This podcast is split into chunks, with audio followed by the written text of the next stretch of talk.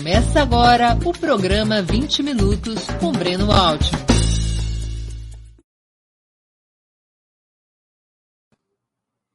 Bom dia! Hoje é 27 de setembro de 2021. Bem-vindos a mais uma edição do programa 20 Minutos. Nosso convidado é Paulo Galo, líder dos entregadores antifascistas. Antes de começar a conversa, gostaria de pedir que façam uma assinatura solidária de Opera Mundi em nosso site ou se tornem membros pagantes de nosso canal no YouTube.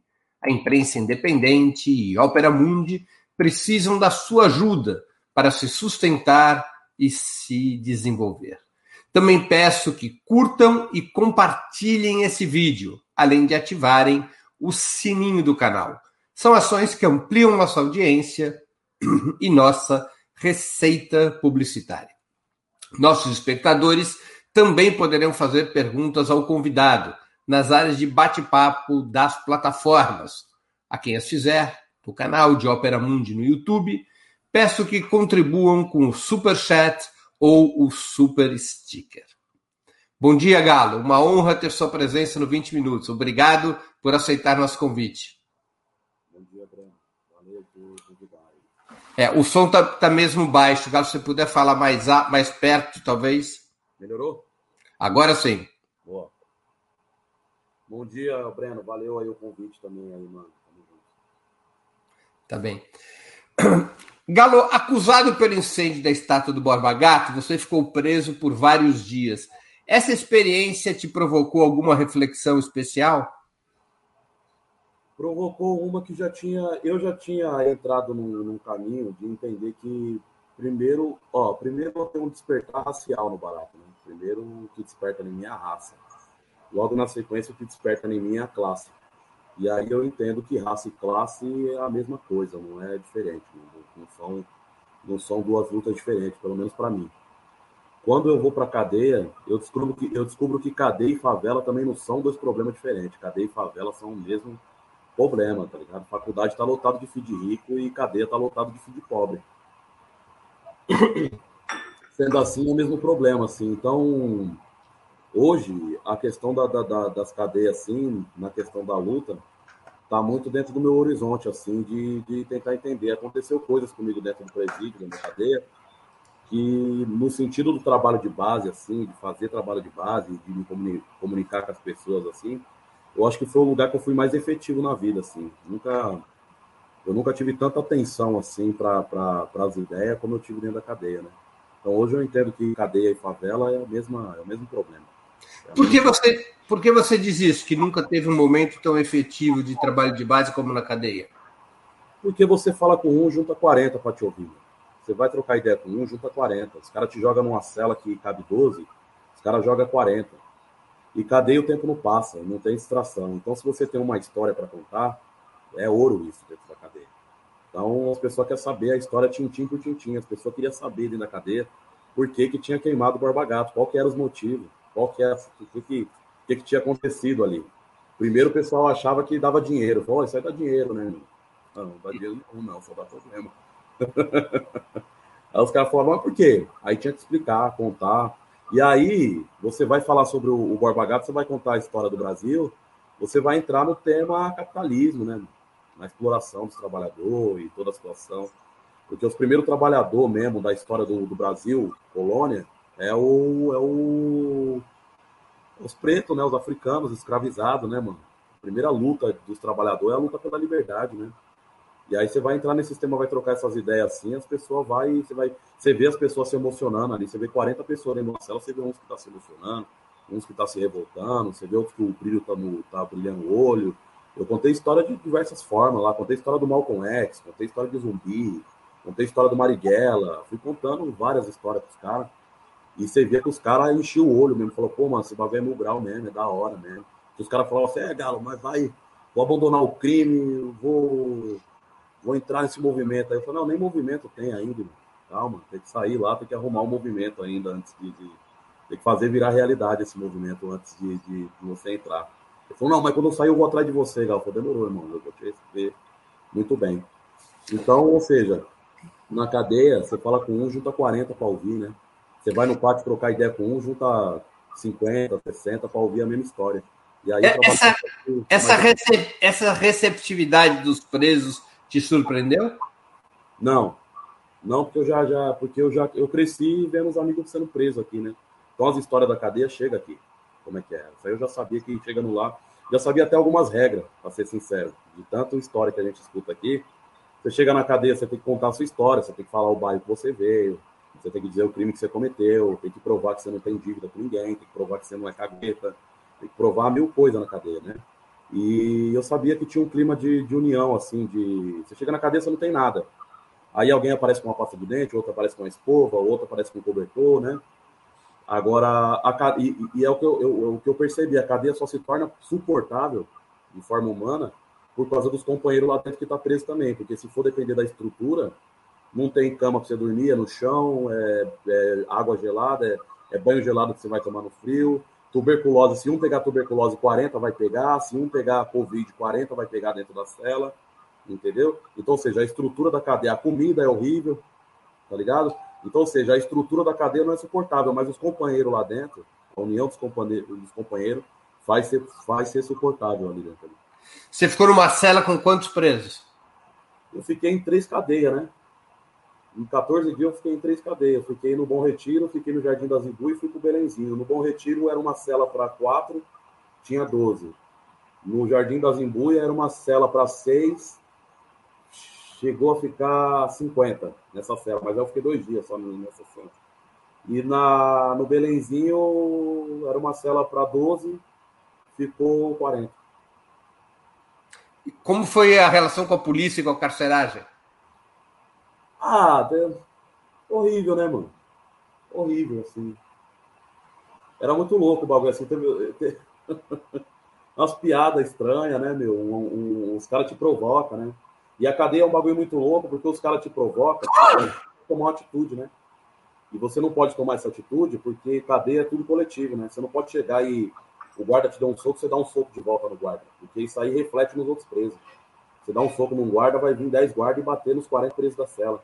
E aí você é responsável por ali porque você tomou uma atitude isolada. Então, antes de tomar qualquer atitude na cadeia, você tem que comunicar o coletivo e falar, ó, oh, mano, tô pensando nisso, cara. Aí o coletivo vai resolver se é viável ou se não é viável. Eu achei muito louco, mano, umas coisas que acontecem na cadeia, porque os caras te colocam numa situação primitiva, né? E aí nós volta pro primitivo, não tem, não tem um cobertor pra você se cobrir, é no chão duro, o banho gelado, comida ruim, aquela situação precária.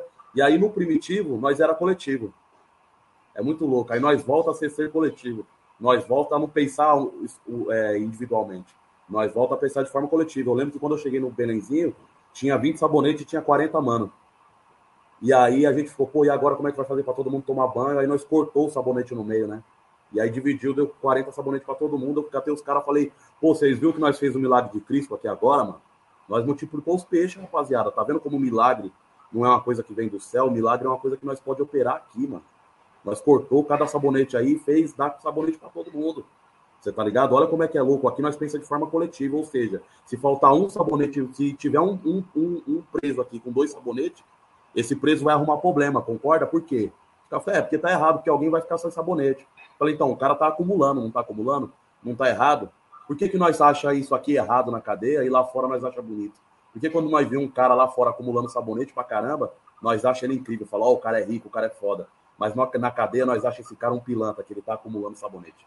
Então nós tem que. Isso aqui é muito importante, né, mano? Voltar a pensar coletivo. E na cadeia é um pensamento coletivo. Então, ou seja, é, dentro desse, desse, desse sistema que os guardas colocam, que os carcereiros colocam para tentar fuder o preso, o próprio preso se organiza de uma forma mal bonita. Mano. O Galo, é...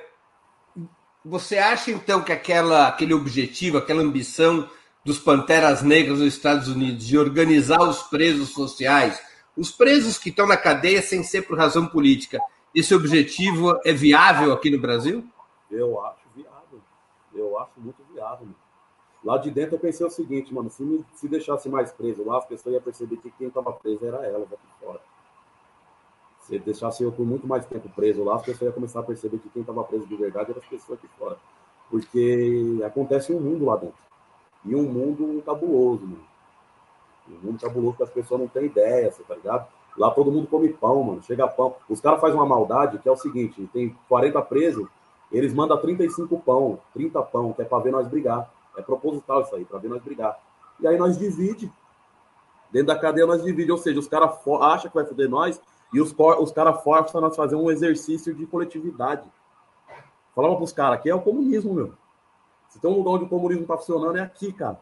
Entendeu? Todo mundo, ó, todo mundo come pão, todo mundo come, todo mundo toma banho, todo mundo tem seu lugar para dormir. Mesmo não tendo lugar para dormir, porque porque 12, com a cela para 12 ter 40, você vai dormir no joelho de um. Vai, vai é, é complicado. Mas a gente dá um jeito. Você tá ligado? Então, se eu, se eu acredito que dá para organizar os presos, eu acredito que os presos já estão tá organizados. Entendeu? É só uma questão de, de virar uma chavezinha ali.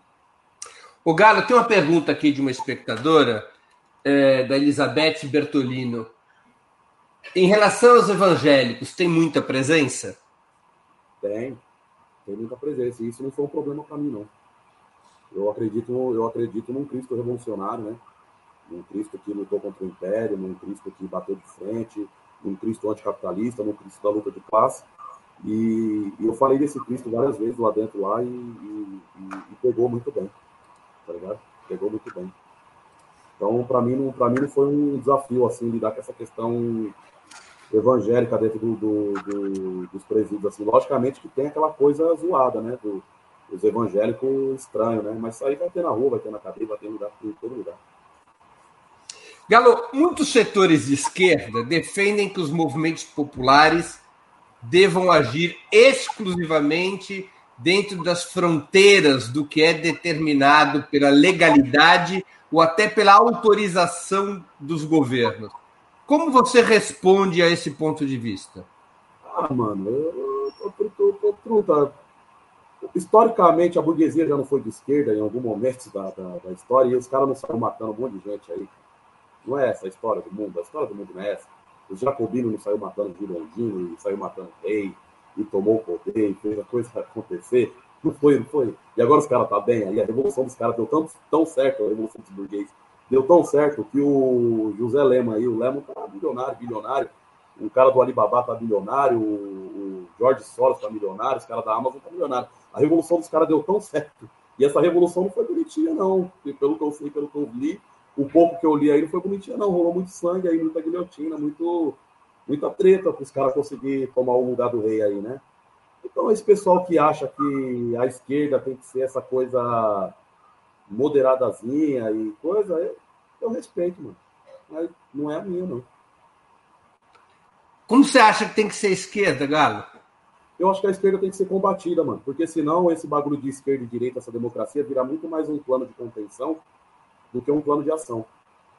E para mim, essa democracia ela funciona muito mais como um plano de contenção. Uma hora o Freixo está aqui, outra hora o Freixo está lá, uma hora a esquerda está aqui, outra hora a esquerda está lá, uma hora o cara está num, num, partido que, que é radical, outra hora o cara está num partido de centro-esquerda, uma hora a ideia do cara é, é, é, é de extrema, é de esquerda radical, outra hora a ideia do cara é de centro, às vezes a ideia do cara é até de direita. Aí o cara fica oscilando nesse negócio como se fosse um negócio para oscilar. E não é um negócio para oscilar, é a luta. É luta, esquerda, direita, é luta de classe. Se não for luta de classe, é balcão de negócio, meus camaradas. Desculpa, desculpa aí a, a, a, a, bater tão forte assim, mas se não é luta de classe, é balcão de negócio. Mano.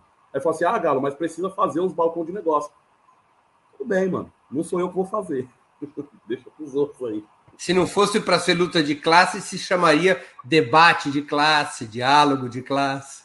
Pois é, você tá ligado? Então, ó, eu, eu não sou de atrapalhar, eu não sou de atrapalhar os planos de ninguém. Eu sou de viver e deixar viver, entendeu? Eu também não gosto que atrapalhe meus planos. Eu também não gosto de gente que chega em mim e fala assim, é, Galo, mas assim não tá certo. Eu falo, irmão, peraí, truta, eu não fui lá falar que seu bagulho tá errado, entendeu? Então você faz a sua, eu faço a minha. Eu, eu, tive, um, eu tive um encontro com a Rosa Luxemburgo na cadeia, né? Que assim? Um, é, tive um encontro fabuloso com a Rosa Luxemburgo na cadeia e fez eu mudar minha mentalidade assim de um jeito. Por quê? Que encontro foi esse e que mudança foi essa? Eu, eu na cadeia, logo quando eu cheguei na cadeia, eu comprei uma camisa dos Pantera Negra, né? Pra ir pra cadeia, porque eu sabia que eu, os presos iam me perguntar quem era os Pantera Negra, e era melhor os presos me perguntar e eu começar a falar do que eu chegar falando, né? E aí. E funcionou assim, mano. Eu entrava numa cela, entrava na outra, trocava ideia. E aí o pessoal que organizava a cadeia, os presos, que eram os mais. O preso, que era o mais desenrolado na cadeia, que que era o mais temido, que era o mais que, que, que botava ordem na coisa lá. Um dia ele, o, o Suplicy me mandou um livro, né, na cadeia, né? Me mandou renda básica. E aí mandou assinado e tal. Aí os presos começou a fazer fofoca, né? Falou, pô, o Suplicy mandou um livro pro Galo, caralho. Caramba, o bagulho do Galo é mil grau mesmo, o Suplicy mandou um livro e pá. E aí esse preso pegou e me chamou no meio, da, no meio do pátio. Foi um cara lá dentro da sala e falou, ó, o preso lá tá te chamando lá, a Rosa, né? Chamando de a Rosa. A Rosa tá te chamando lá no meio do pátio lá, pra trocar umas ideias. Eu falei, vixe, B.O., tô falando demais, tô trocando muita ideia aqui, vou tomar uma bronca agora, quer ver?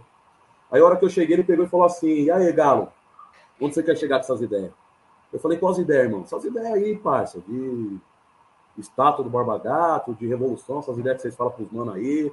Você quer chegar aonde que aí? Eu falei, ah, irmão, de fato, uma revolução. Eu quero ajudar a, a, a a contribuir para esse processo revolucionário. E não só eu, não sou só eu que estou construindo esse processo, tem várias pessoas construindo. Eu sou uma das pessoas que estou ajudando a contribuir, entendeu? E aí eu fico tentando convencer outras pessoas a vir para esse lance aqui de contribuir para esse processo. Ele, é, então, uma revolução. O que é a revolução? Eu falei, a revolução é a troca de sistema, irmão. É colocar a classe trabalhadora no lugar da burguesia, não tem mais patrão, entendeu? A classe trabalhadora por si só, ela vai conseguir se organizar, ela não precisa de um patrão. Não precisa de, de toda essa pirâmide. É transformar essa pirâmide num circo. Entendeu, irmão? Isso é uma revolução. Ela falou, ah, entendi, mas isso aí não é fácil de fazer. Eu falei, não é fácil, precisa de ajuda, por isso que eu tô aqui pedindo ajuda. Aí ele falou assim, entendi, mano, mas deixa eu falar uma fita para você, por que, que você não sai daqui e você não se candidata? Aí eu falei, eu me candidatar, meu? Eu falei, puta, não é a minha, meu. Aí, eu, na minha arrogância, fui querer ensinar para Rosa Luxemburgo o que, que era reforma e o que, que era revolução. Aí eu falei, ó, você tem que entender a diferença de reforma e revolução. Ele explica aí para mim. Eu falei, reforma, mano, é eu sair daqui, me candidatar, e criar um projeto de lei que vai ter chuveiro quente nas cadeias. Entendeu? Os presos não vão tomar mais banho de água gelada, aí vai evitar tuberculose, vai evitar vários problemas. Aí ele falou: Isso aí não é bom, Galo? Eu falei: É bom, mas eu não sou o cara que quer melhorar a cadeia, eu sou o cara que quer fazer a cadeia deixar de existir, meu irmão. Ele, ah, entendi, mano. E se os caras matar você? Eu falei, como assim, mano? Ele falou, não, se os caras matar você, acabou a revolução. Os caras matou a Marielle lá, ó. E a Marielle era vereadora. Você é vereador? Não. Então você acha que você, você vai até onde com essas ideias? Uma hora os caras te pegam, Galo, tem que tomar cuidado. Deixa eu falar uma fita para você. Não é difícil esse bagulho de revolução? É. Então não dá para você trazer um chuveiro quente para nós amanhã e fazer uma revolução depois de amanhã? Aí eu falei, puta, mano, até que dá, né? Ele falou, dá, então. Tem que tomar cuidado, Galo. Às vezes, reforma e revolução é a mesma coisa, aí você tá pensando que é coisa diferente. Aí eu falei, é, parça, acho que eu não tenho mais o que dizer, não, já tá dito, é isso mesmo. Então, seja, coisas que acontecem na cadeia que as pessoas nem imaginam, né? Tem, tem, tem Rosas Luxemburgo dentro da cadeia. Galo, desde maio foram convocadas diversas jornadas de mobilização contra Bolsonaro, jornadas presenciais. O formato dessas mobilizações é tradicional combinação entre palanque, discursos, plateia, bandeiras e palavras de ordem. Esse modelo é capaz de atrair, em tua opinião, a juventude da periferia? os jovens trabalhadores? Não, porque não emociona tanto eles. Não me emociona, não vai emocionar tanto eles. Precisa mudar esse modelo aí, entendeu? E outra, precisa levar esse modelo lá. Eu posso estar falando besteira, pode ser que emociona, mas precisa levar esse modelo lá. Uma das coisas que começou a acontecer na Paulista, começou a me incomodar, era a disputa de carro de som ali que tava ali. Era muito carro de som. Muito carro de som. Um disputando. Aí tava o cara do PCO no carro gritando. Tava o cara do PT no outro gritando, tava o cara da, da, da corrente do pessoal no outro gritando, todo mundo gritando e aquele bagulho, tá ligado? E aquela atmosfera, ela é muito louca, mano. Eu queria ver aquela atmosfera na favela para ver se. Porque não tem uma coisa que forma mais o ser humano do que a atmosfera, mano. A atmosfera vai modelar o ser humano. E aí, aquela atmosfera na favela, eu tenho certeza que modelaria, você tá ligado? E aí, eu tenho certeza que a favela, ela também, ela tem a sua própria atmosfera e ela modelaria aquilo também, esse modelo de, de, de, de luta, tá ligado? Eu não acho, dizer assim, errado, porque eu sei que não é fácil colocar um milhão de pessoas na Paulista. Eu respeito, mano. Eu sei como é que é difícil fazer aquele corre ali. Você tá ligado? Então eu não vou falar assim, é, é assim também, não sei o quê, tal, tal, tal, parará e pururum. Mas não, é, não me emociona, não. E também não tá emocionando as pessoas da onde eu venho. E aí, isso é uma coisa que a esquerda vai ter que repensar, como voltar a emocionar as pessoas. Entendeu? Porque a esquerda já emocionou muitas pessoas aqui, mano. Quando quando apareceu um operário, a possibilidade de um operário virar um presidente, caralho, se emocionou nós demais, cara. Mas agora não tem tanta coisa na, na esquerda emocionando nós, não. Ah, mas aí o operário tá voltando, Galo. É, mas. Tá foda, né, mano, o bagulho, né? Tem que ir com calma, né, mano? As pessoas já passou por uma transição, as pessoas já viu esse operário chegar lá. Você tá ligado? Aí as pessoas bebeu muita merda na televisão, bebeu muita merda na, na, na internet, muita merda por aí, e agora as pessoas estão com outro pensamento, mano. Entendeu? Então, inevitavelmente, as pessoas não estão se emocionando. A gente tem que buscar o que, que emociona as pessoas. De novo, você tá ligado? E voltar a emocionar as pessoas, mano. E não trabalho. Assim. E aí fala assim, ah, Galo, então quer dizer que o... é assim, então, que tem que ficar repetindo as coisas. Não, tem que ficar repetindo. Mas a gente tem que buscar novas forças e reinventar nessas formas de emocionar, porque eu sou cria do hip hop, né, mano? E tem um rapper que ele chama Geru da, da Maja. E ele fala que o melhor rapper da história do mundo é o Fidel Castro.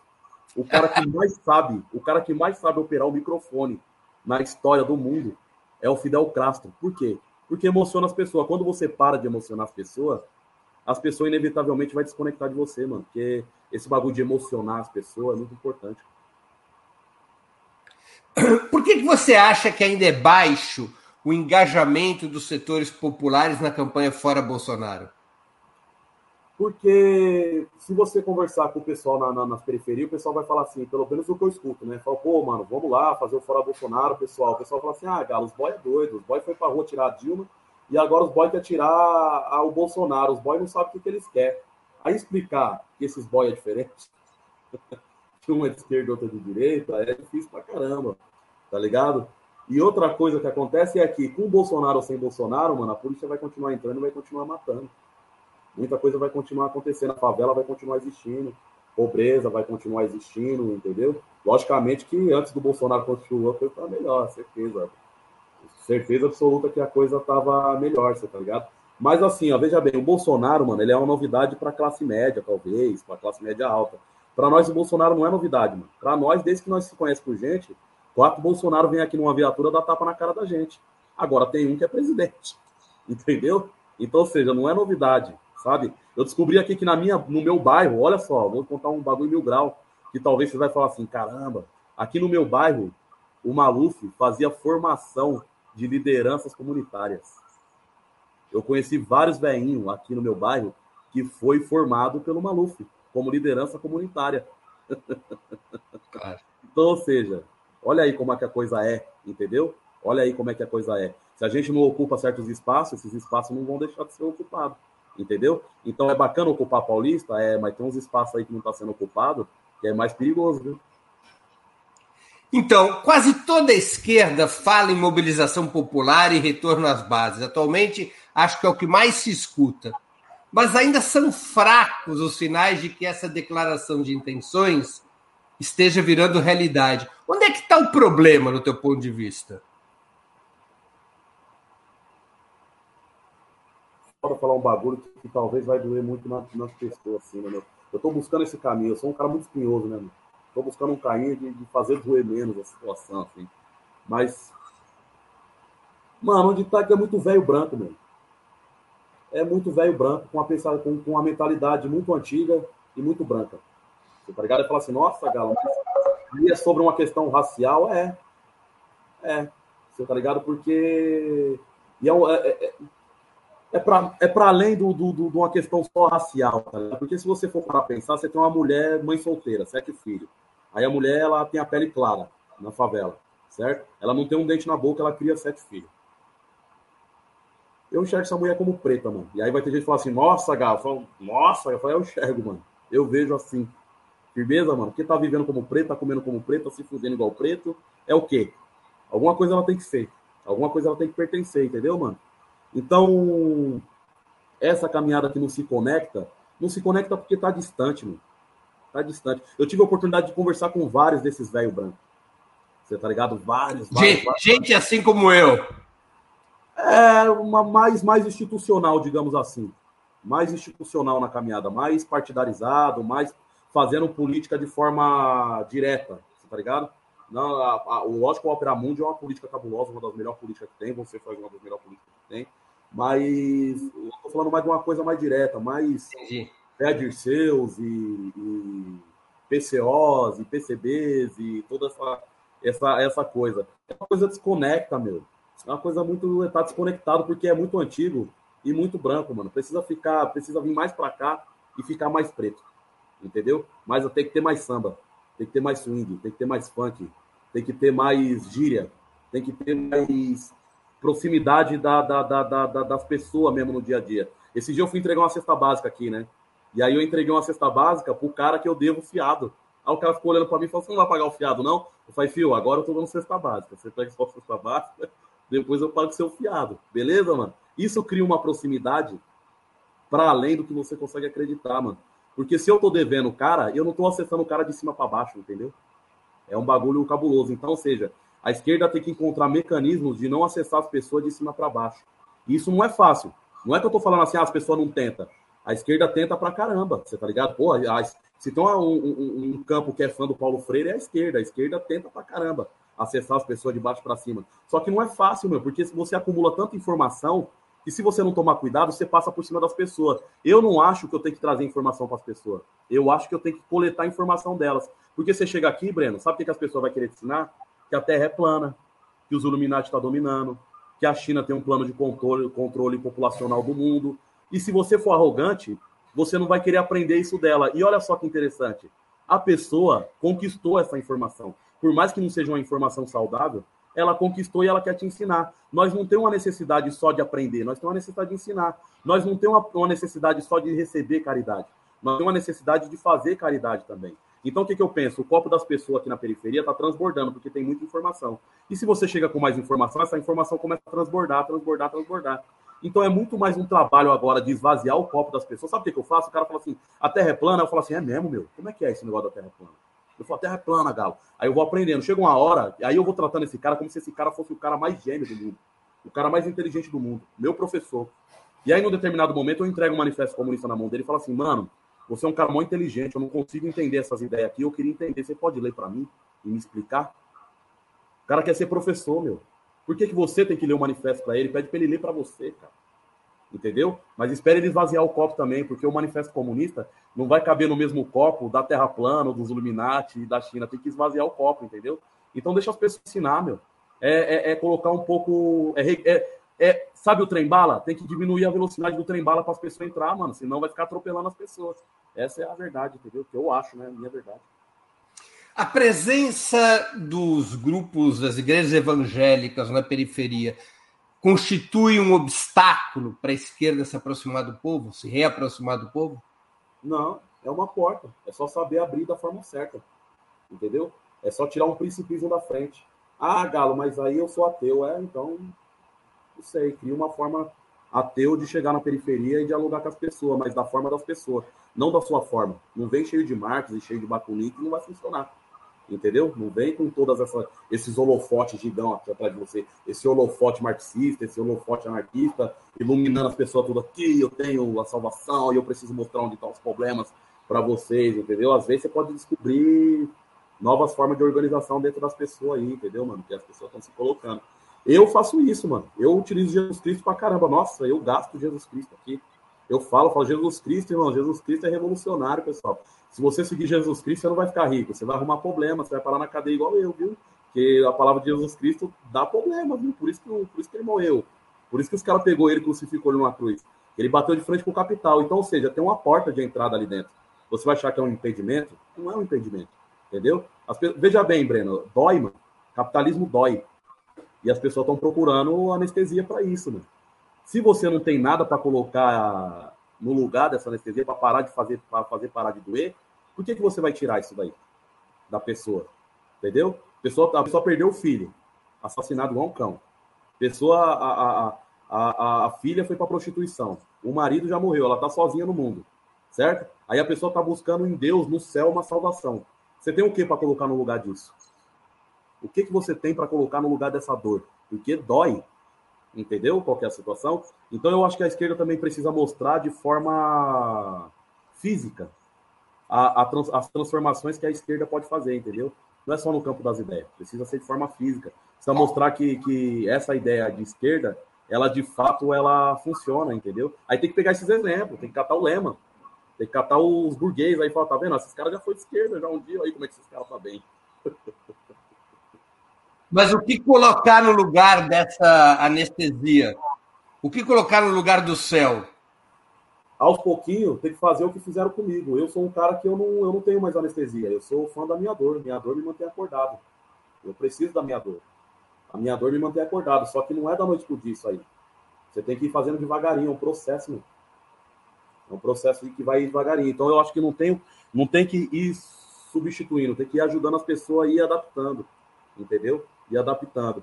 E aí a forma de, digamos assim, se a palavra for substituir mesmo, a forma é pegar e trazer, tu substituir a mentira pela verdade. Qual que é substituir a mentira pela verdade? Ah, Jesus Cristo vai me salvar. Não, mano, Jesus Cristo já te salvou, cara. Entendeu? Jesus Cristo trouxe uma informação muito válida para você lá atrás sobre luta de classe, sobre revolução, sobre todas essas ideias e que você precisa começar a praticar ela, entendeu? Aqui, agora, entendeu? Jesus Cristo não fala que vai voltar, só que eu falo isso para as pessoas. Eu falo assim, ó, o patrão é o diabo e o trabalhador é Deus, entendeu? Nós, o trabalhador está do lado de Deus e o patrão está do lado do, do diabo. Essa é a luta de classe, entendeu? Vocês não falam que é a luta Deus contra o diabo? Então, essa é a luta. Firmeza? Essa é a luta de classe que está acontecendo aqui e agora, mano. É nós contra o patrão. Então, ou seja, Jesus Cristo só vai voltar quando ele tiver um exército para lutar, porque Jesus Cristo vai voltar para ser crucificado de novo. Ele é bobo, entendeu? Ele está esperando você pegar as ideias dele, as ideias de luta de classe, as ideias de revolução. Eu não vejo um impedimento, não, mano. Eu vejo um. Eu vejo até uma porta de entrada muito boa para poder chegar e trocar ideia com as pessoas. Né? O Fermoto, que contribuiu com o Superchat, eu queria agradecer, pergunta: Galo, ainda há espaço para o discurso da luta pela carteira assinada e direitos trabalhistas tradicionais, ou a esquerda precisa atualizar o discurso com o empreendedorismo? Deus me livre adaptar o discurso com o empreendedorismo, né, mano? Fuder nós de vez, né, mano? Só que isso é muito louco, né, mano? É, tem uma esquerda que bebe nesse liberalismo mesmo, né? Que bebe umas coisas liberal mesmo, assim, que, às vezes você fala assim, puta que pariu, né? Um, o que me deixa mais bravo nesse negócio de esquerda e direita é que na direita e no centro não tem um que não seja a favor do patrão. Todos são a favor do patrão. Na direita e no centro, todo mundo é a favor do patrão. Ninguém é contra o patrão. Agora, na esquerda, nem todo mundo é contra o patrão. Isso é um bagulho que eu falo assim, mano, tá muito fraco, cara. Porque se não no centro e na direita todo mundo é a favor do patrão, e na esquerda tem uns que é a favor do patrão também, você fala assim, como é que nós vai fazer, cara? Você tá ligado? Tudo bem, tô sendo muito simplista aqui, né? Às vezes o cara fala que ele é a favor do patrão, mas por dentro o projeto dele não é a favor do patrão, beleza? Mano? Calma que eu não estou também indo por, por, esse caminho tão profundo aí, beleza? A, a questão é, as greves dos motoboy, as últimas, elas têm sido, é, ela fala assim, motoboy sem sindicatos, motoboy não quer sindicato, organizando uma categoria. Por quê? Porque já tem todo um trabalho, tem todo um histórico do sindicato, o presidente do sindicato está lá há mais de 10 anos, o salário não é ruim, é bom, enquanto o motoboy está se acidentando, e aí a mídia também está falando mal da questão de, de, de, sindicato, e aí você vai falar assim, não é válido esse pensamento do, do, do, dos trabalhadores? É válido, cara, tem que escutar os caras também, por que, que os caras não querem o sindicato? Às vezes não é só um plano da direita de, de fuder a situação, às vezes aconteceu coisas ali naquela categoria ali, que aquela categoria, tá ligado? Então, ou seja, é, eu não acho que a esquerda tem que começar a pensar de forma empreendedora e ao empreendedorismo como solução. Mas vou falar uma coisa aqui, correndo o risco de, de falar besteira, mas precisa rolar uma adaptação no discurso aí. Eu estou fazendo isso, entendeu? Porque senão desconecta. Porque senão eu fico aqui falando com o Breno Altman, com o Opera Mundi, com o pessoal de esquerda, e os motoboy mesmo, não estou não tô dialogando com eles, entendeu? Então precisa rolar umas adaptação no discurso, nas ideias, nos caminhos de luta, você tá ligado? Eu não sou de desistir da carteira de trabalho, não, porque a carteira de trabalho, para mim, é o conjunto de luta dos trabalhadores, né? Não, não, não tenho como. A CLT eu falo que é o conjunto de luta dos trabalhadores, eu não tenho como abrir mão da luta dos meus companheiros que veio antes de mim, tá ligado? Dos camaradas que veio antes de mim. Mas precisa entender o plano que teve para fuder com tudo aí. Então, tem que adaptar a situação para a gente conseguir trazer os trabalhadores para essa linhagem também. não demora. E não, oi, não, não é rápido. Demora. Entendeu? É um trabalho difícil fazer isso aí. Eu, dentro do, do, da questão dos entregadores, se eu for falar para você a, o tanto de vezes que eu já fui ameaçado por motoboy, por motoboy, é incontável, às vezes, porque o cara não entende as ideias. Porque é, é Galo, você quer fazer o. Quer que os caras assinem a minha carteira? Eu não quero mais carteira assinada, Galo. Eu falo, opa, desculpa, calma. Não é, não é, não é bem por aí, é uma outra ideia e tal. Não tô querendo obrigar os caras a assinar a sua carteira, tô querendo fazer os caras não, não jogar essa carteira no, no lixo, entendeu? Que é muito importante para nós e tal. Ou seja, o mundo muda e nós precisamos se adaptar com essas mudanças também, né? É difícil. Claro. Né? Pessoal, é, vamos dar continuidade aqui, mas quero lembrar a todos que é, para que nós possamos sustentar e desenvolver nosso trabalho jornalístico, nós dependemos da ajuda, da solidariedade, do apoio de vocês, os nossos espectadores e espectadoras. Então, eu queria pedir a todos que contribuam com super chat, com super sticker, que se tornem membros pagantes do canal de Ópera Mundi no YouTube ou que façam uma assinatura solidária em nosso site. Por menor que seja a contribuição, ela nos ajuda a seguir adiante, tentando oferecer sempre um jornalismo da melhor qualidade possível. Portanto, faço aqui a quem está nos assistindo um apelo, um pedido para que contribuam ao longo dessa entrevista, estamos mais ou menos na metade da entrevista, para que contribuam com o super chat ou o super sticker. Eu estou dando aqui prioridade às perguntas que são ou dos membros pagantes do canal de Ópera Mundi no YouTube ou que estão contribuindo através do super chat. Galo, você acredita ser possível a organização dos trabalhadores de aplicativos, que é uma categoria que está a caminho de ser a maior das classes trabalhadoras? É, é, você acredita que é possível a organização desse setor em partidos e sindicatos, como ocorreu uh, na história do movimento operário? Só o tempo vai dizer, meu. E é muito louco isso, né? Como que a, a conjuntura da coisa influencia as pessoas, né? Eu lembro que quando eu comecei a fazer esse corre de, de, de conscientização dentro dos entregadores, não tinha um que, que, que, falava bem do Lula, assim, e eu ficava assim, olhando assim, falava, porra, mano, caramba, tá foda, mano. Os caras falando mal do Lula, meu, e, e, e, falando bem do Bolsonaro.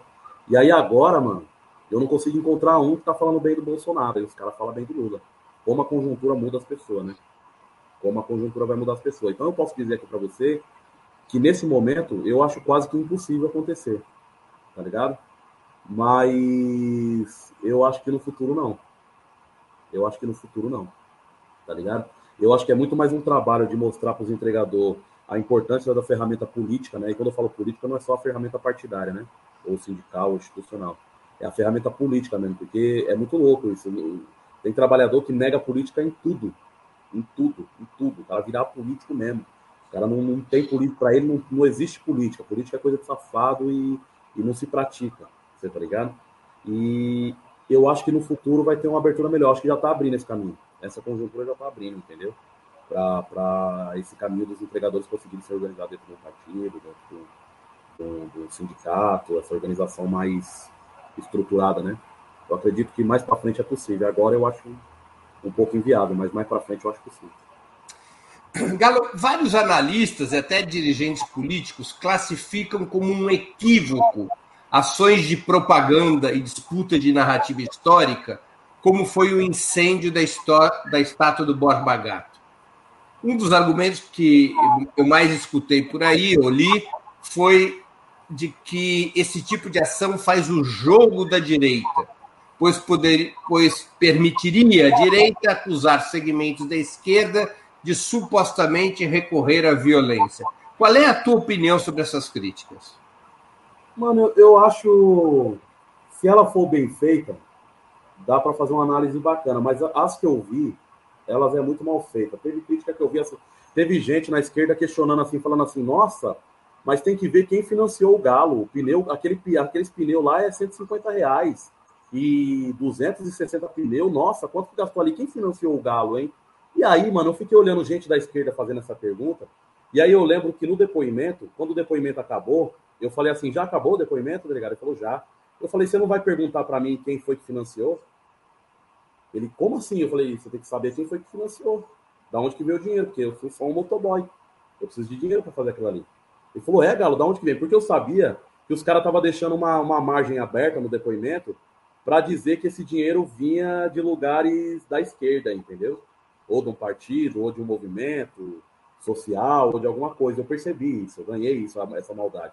Eu falei, eu preciso dizer para onde veio o dinheiro. Esse dinheiro veio de uma vaquinha que eu fiz, que juntou ali R$ 2.600 ali no Twitter, e se você procurar lá, a vaquinha vai estar lá. E o pessoal financiou, e no, logicamente que eu falei que eu ia fazer ação no Barba Gato, mas disse que eu precisava para fazer um, uma movimentação e tal. E o pessoal veio e doou. Aí foi lá e colocou no depoimento. O dinheiro veio de uma vaquinha do Twitter. Porque os caras queriam culpar a esquerda. E aí eu vi gente da esquerda voltando essa narrativa do delegado na mídia. Eu falei, mano, esse pessoal é burro, esse pessoal é louco. Qual que é o problema desse pessoal, mano? Não, mas um pneu custa 150. Mano, um pneu é de graça. Se você for numa borracharia e pedir pneu, eles te dão de graça.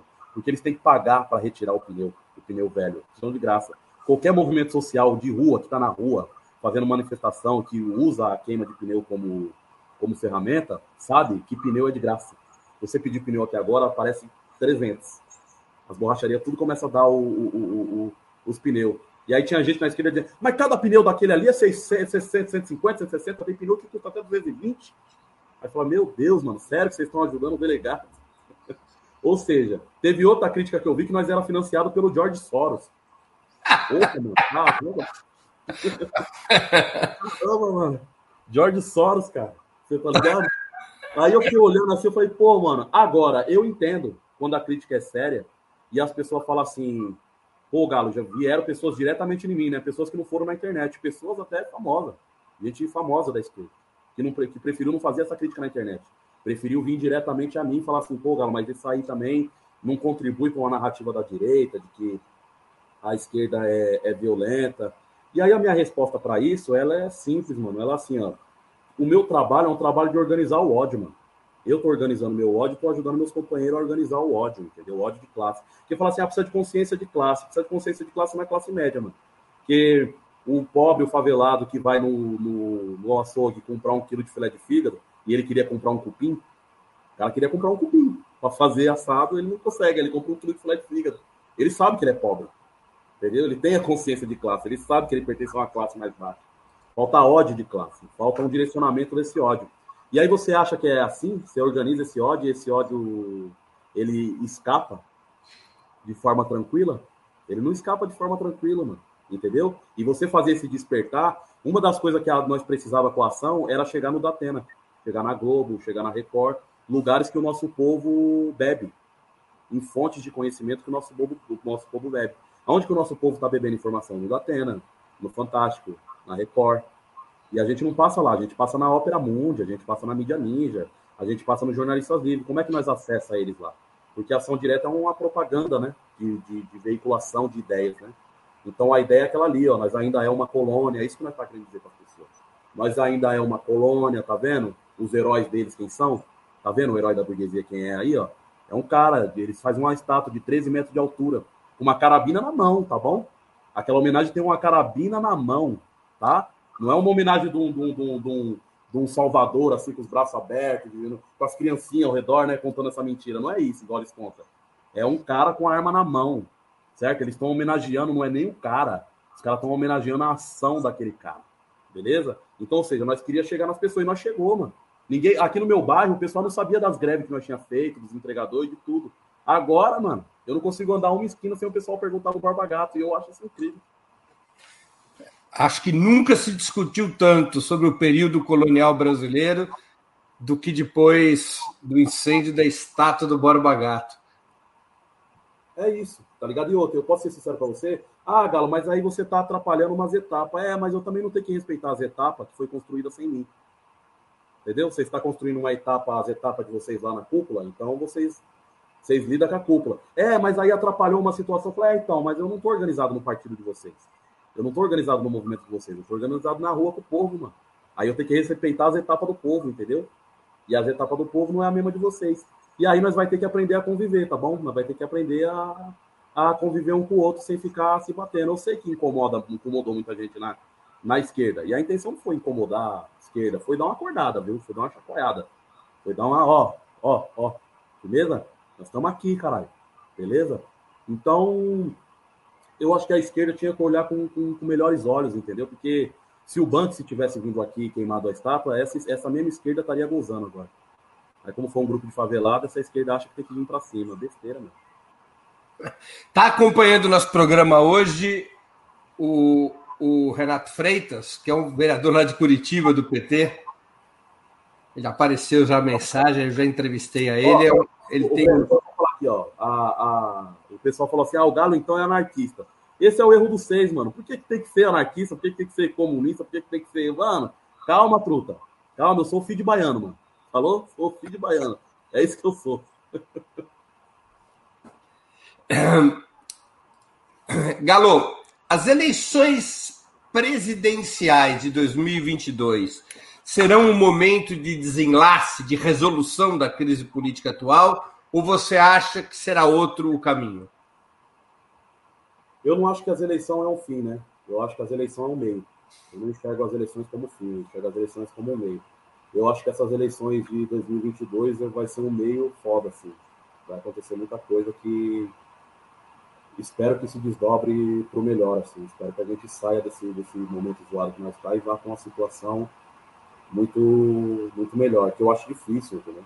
Acho difícil por causa da, da atual situação do, do, do, país mesmo, de situação, porque uma coisa é o Bolsonaro, outra coisa é o bolsonarismo, né? Uma coisa é o fascista, outra coisa é o fascismo, entendeu? Derrubar o Bolsonaro não significa derrubar o bolsonarismo, não significa derrubar o fascismo, não significa vai estar tá aí. Sendo que eu acredito que, não, que o fascismo é um bagulho que dorme, né? Fascismo não é uma coisa que vai embora, fascismo é uma coisa que dorme. Você coloca ele numa jaula e aí ele vai acordando, e aí tá lá naquela jaula, daqui a pouco a burguesia vai lá e solta ele quando achar que é necessário soltar de novo.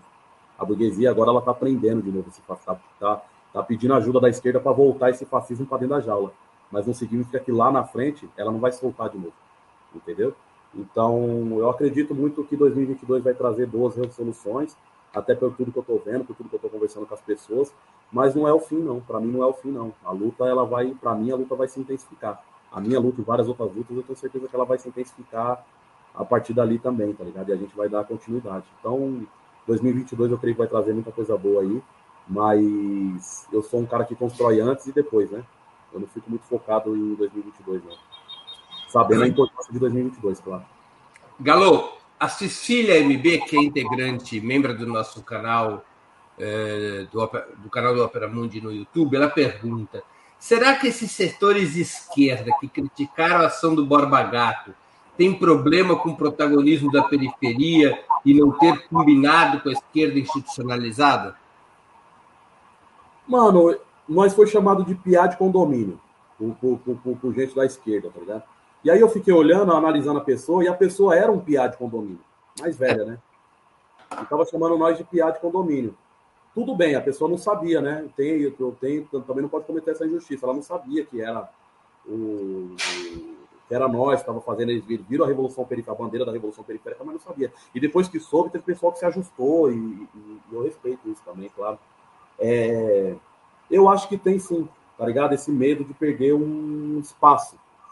Você tá ligado? Um espaço que tá ocupando. Só que aqui que eles têm que entender, mano, que esse espaço é um espaço necessário para uma certa sobrevivência, morou, mano? Nós não tá querendo esse espaço por, por, porque quer tomar a sua página, ou quer tomar o seu espaço no partido, ou quer tomar nada disso, tá ligado? Nós quer tomar porque não é precisa, mano. É necessário, é uma coisa de sobrevivência, uma coisa de sobreviver mesmo, beleza? Não é, é igual ocupação.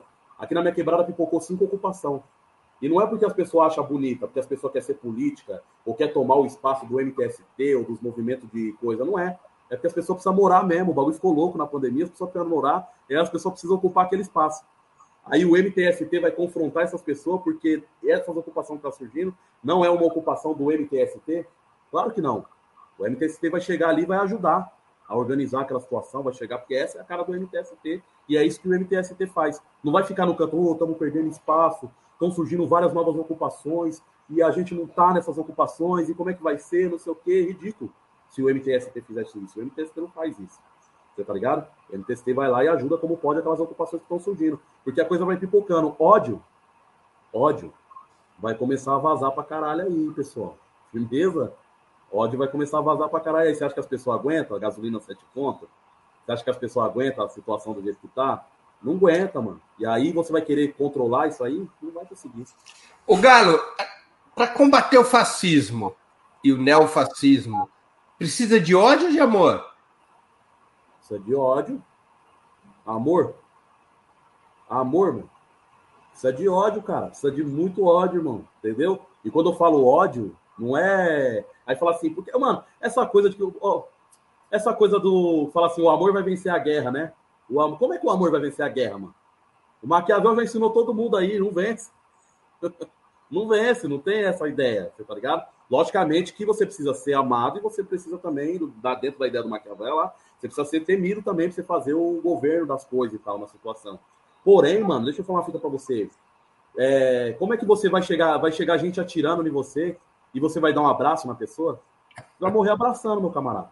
Entendeu? É isso mesmo, tem que ir para cima, mano. Tem que ir pra luta, tem que confrontar.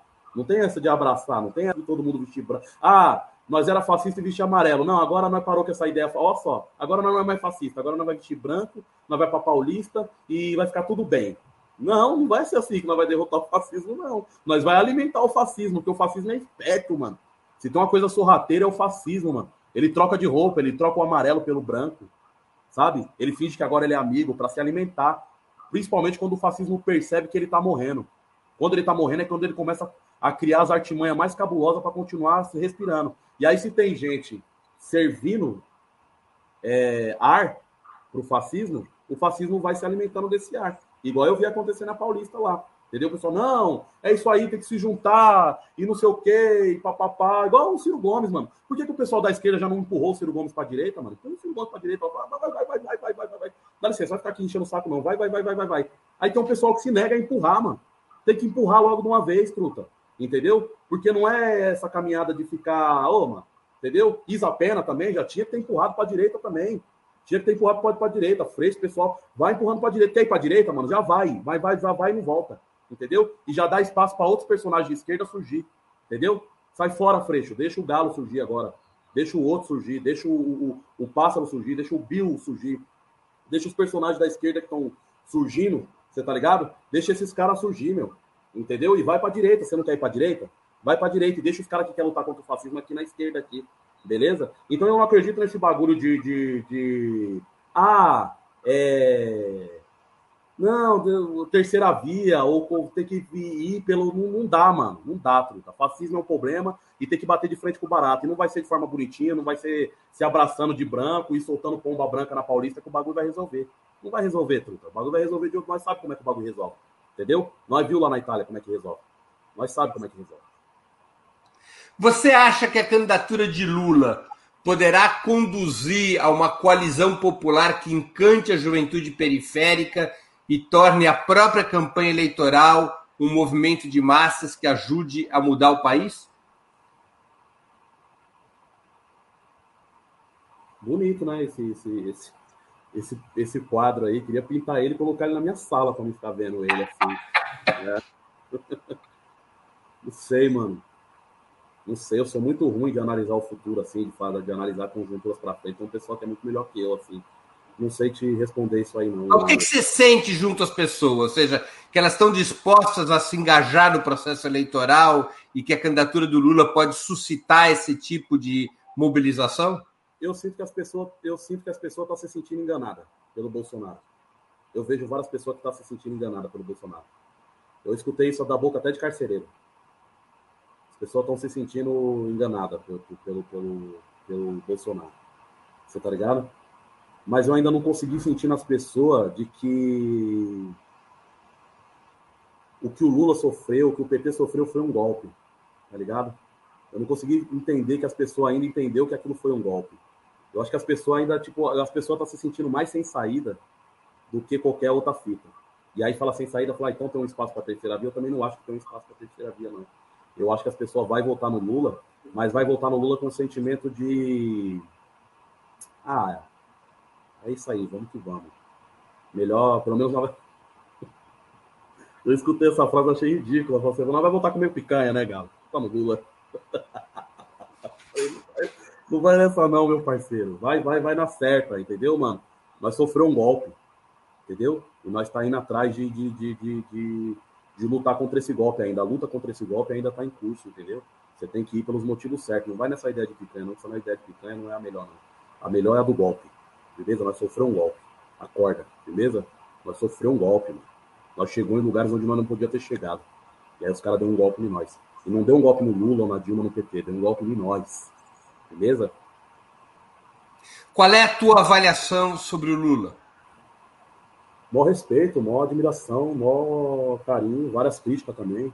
critico o Lula pra caramba, e, e se o velhinho ficar bravo com as minhas críticas, aí é problema do velhinho, não posso fazer muita coisa, entendeu? Não vou deixar de fazer minhas críticas. Aprendi muita coisa, beleza, mano, nesse meio caminho, nesse meio tempo de vida aí. E aí eu também tenho agora essa vontade de fazer críticas, entendeu? Mas eu tenho muito mais respeito, muito mais admiração, muito mais carinho, né, mano? É um cara que eu é um cara que eu ainda enxergo sem dedo, entendeu?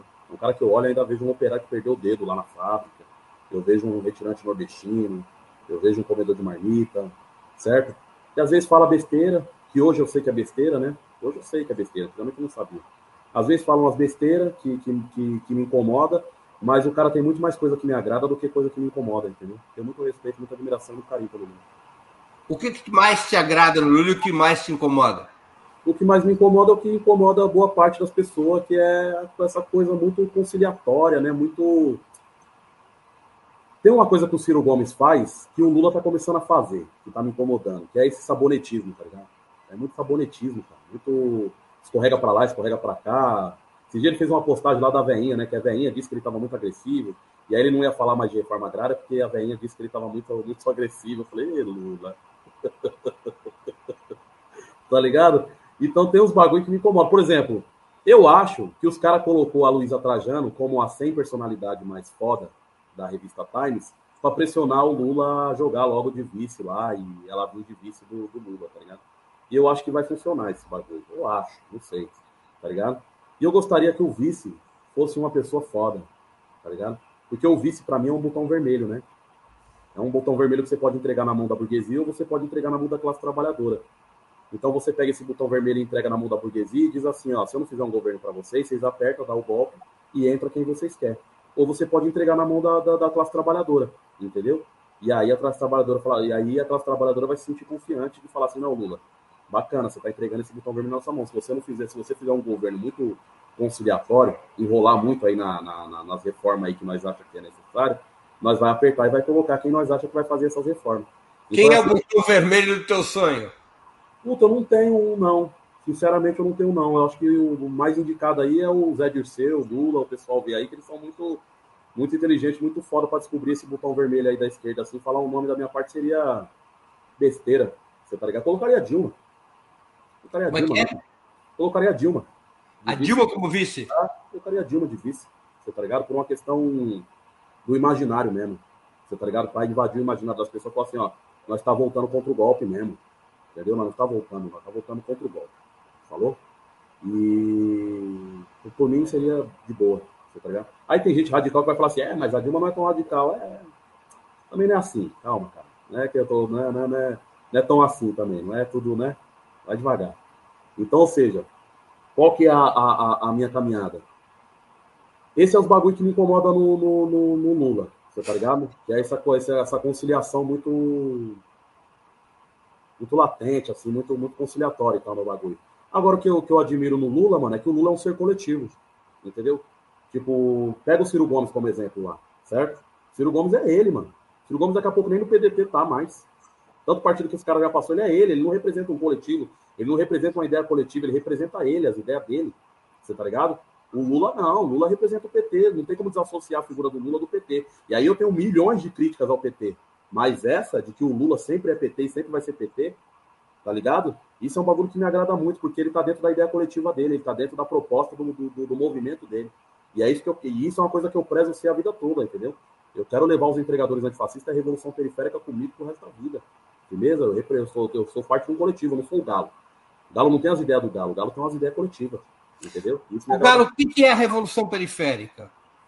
A Revolução Periférica é um movimento que ele, que ele surge depois da, da, da, da ação do Barba Gato. Antes da ação do Barba Gato não, não existia o movimento Revolução Periférica.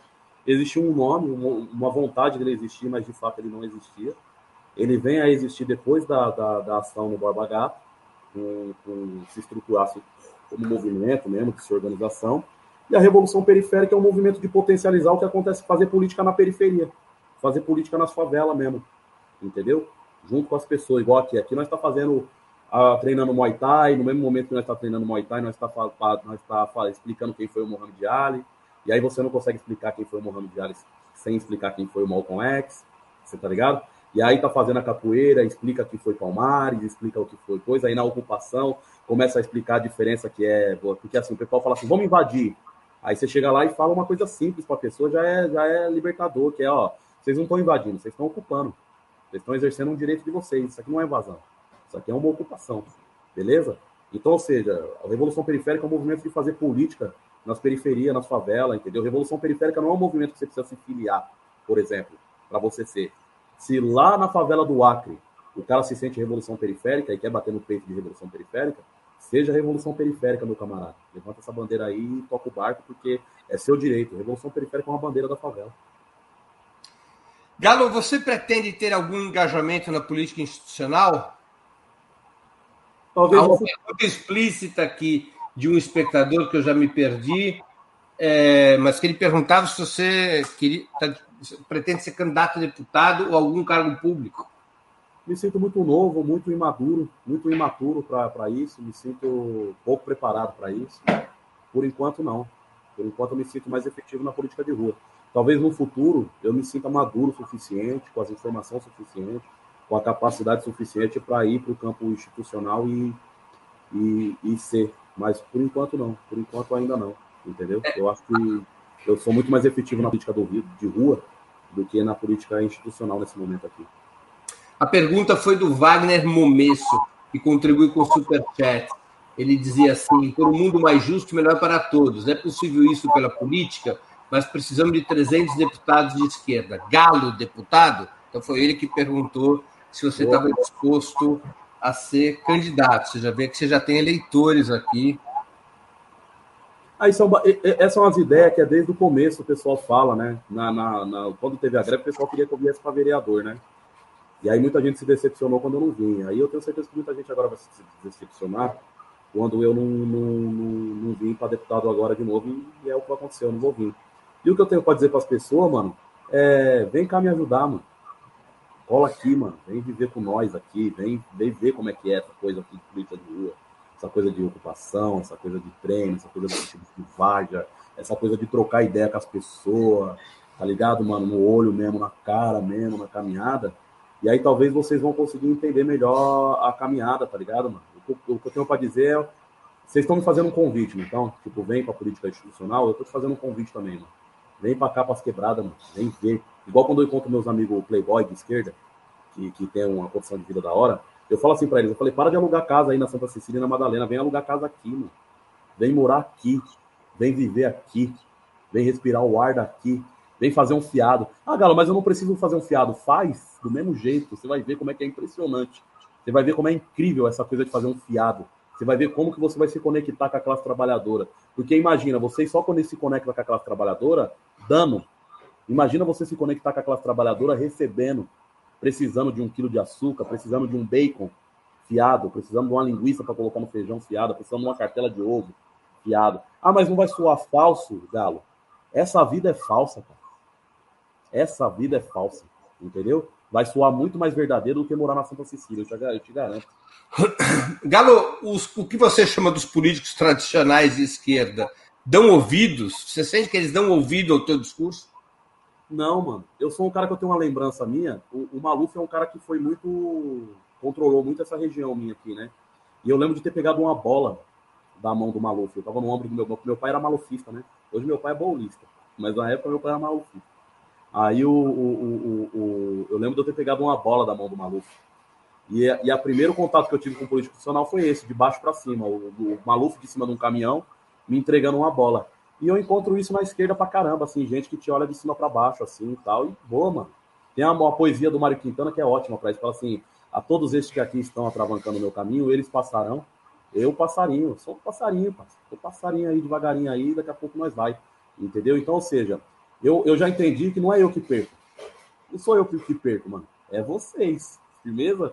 Eu não perco nada, porque minha proposta tá aqui. Eu tô muito firme no que eu quero. Entendeu? Minha proposta tá aqui, eu não perco nada. Quem perde é vocês com essa arrogância aí, mano. E essa arrogância vai destruir vocês se vocês não tomar cuidado aí, beleza? Agora, tem gente na esquerda que é, por exemplo, o MST. O MST, mano, o MST tratou nós tão bem, mano. E até hoje trata nós tão bem, assim, que eu tenho tanto respeito, tanto carinho pelo MST, mano. Tá ligado? É uns caras que chegou de igual mesmo, assim, nas ideias. Mesmo nós não sendo de igual, mesmo nós sendo um movimento muito menor, muito mais novo, muito menor. O MST foi de uma umidade, assim, de chegar junto com nós, assim, de um jeito Eu queria que o campo institucional aprendesse muito com o MST, assim, de, de como chegar... E os partidos de esquerda, o PT, o PSOL, o PCdoB, como reagiram vocês? Ah, fica cercando, né, cara? Ó, sabe uma coisa que mata a minha planta? É me enxergar como um quadro político e cálculo político. É ficar fazendo cálculo político comigo e eu me sinto muito mais que isso aí, mano. Me sinto muito mais do que um quadro político da esquerda. Entendeu? Eu me sinto muito mais que isso aí, mano. Eu tô fazendo muito, muito mais coisa que, que, que ser isso daí. Entendeu? E aí, quando você fica me enxergando assim, eu fico, eu fico mal com esse bagulho, porque eu queria muito mais um bagulho de colaboração, entendeu? Queria que o PT viesse aqui na quebrada. Entendeu? E falasse assim, e aí, Galo, o que, que tá acontecendo aí? Como é que nós faz? Pô, irmão, tem que montar um centro aqui, ó, mano, de estudo. Entendeu? Por que, que não tem uma sede do PT ali? Por que, que não tem uma sede do PCB? Por que, que não tem uma do PSOL? Por que, que vocês não estão aqui, mano, permeando aqui? Por que, que vocês tão, não estão aqui no dia a dia, mano? Por que, que vocês estão focados nesse centro aí, nessa coisa aí, mano? Vamos começar a vir pra cá. Eu descobri isso na minha quebrada, mano. Que o Maluf veio pra cá e formou lideranças comunitárias. Ele fez um curso de lideranças comunitárias aqui no meu bairro. E eu tenho pelo menos uns quatro velhinhos aqui na minha quebrada que eu troco ideia com eles, que eles foi formado pelo, por esse curso do Maluf. Por que, que vocês não estão fazendo isso, caralho, no lugar do fusão Entendeu? Por que, que vocês não fizeram isso no lugar de circuncisão? Ah, tudo bem, vocês não é onipresente, não tem que estar em, em todos os lugares. Mas o problema é que nesse tempo aqui, vocês não estão em lugar nenhum, cara. Eu não tá vendo vocês em lugar nenhum. Entendeu? Precisa estar, tá, mano.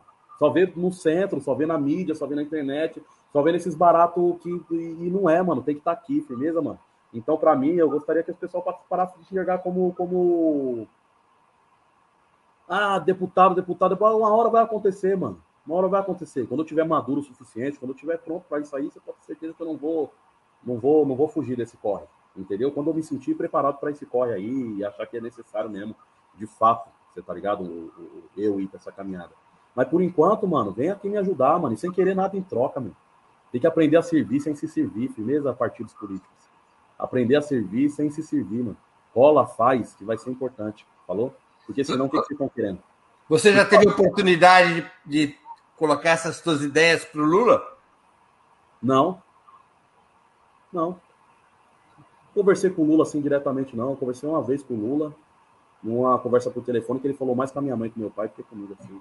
Eu não, não, não, não, não tive essa oportunidade não. ainda, entendeu? E nem acho que, e nem acho que, que seria o Lula que resolveria esse problema assim.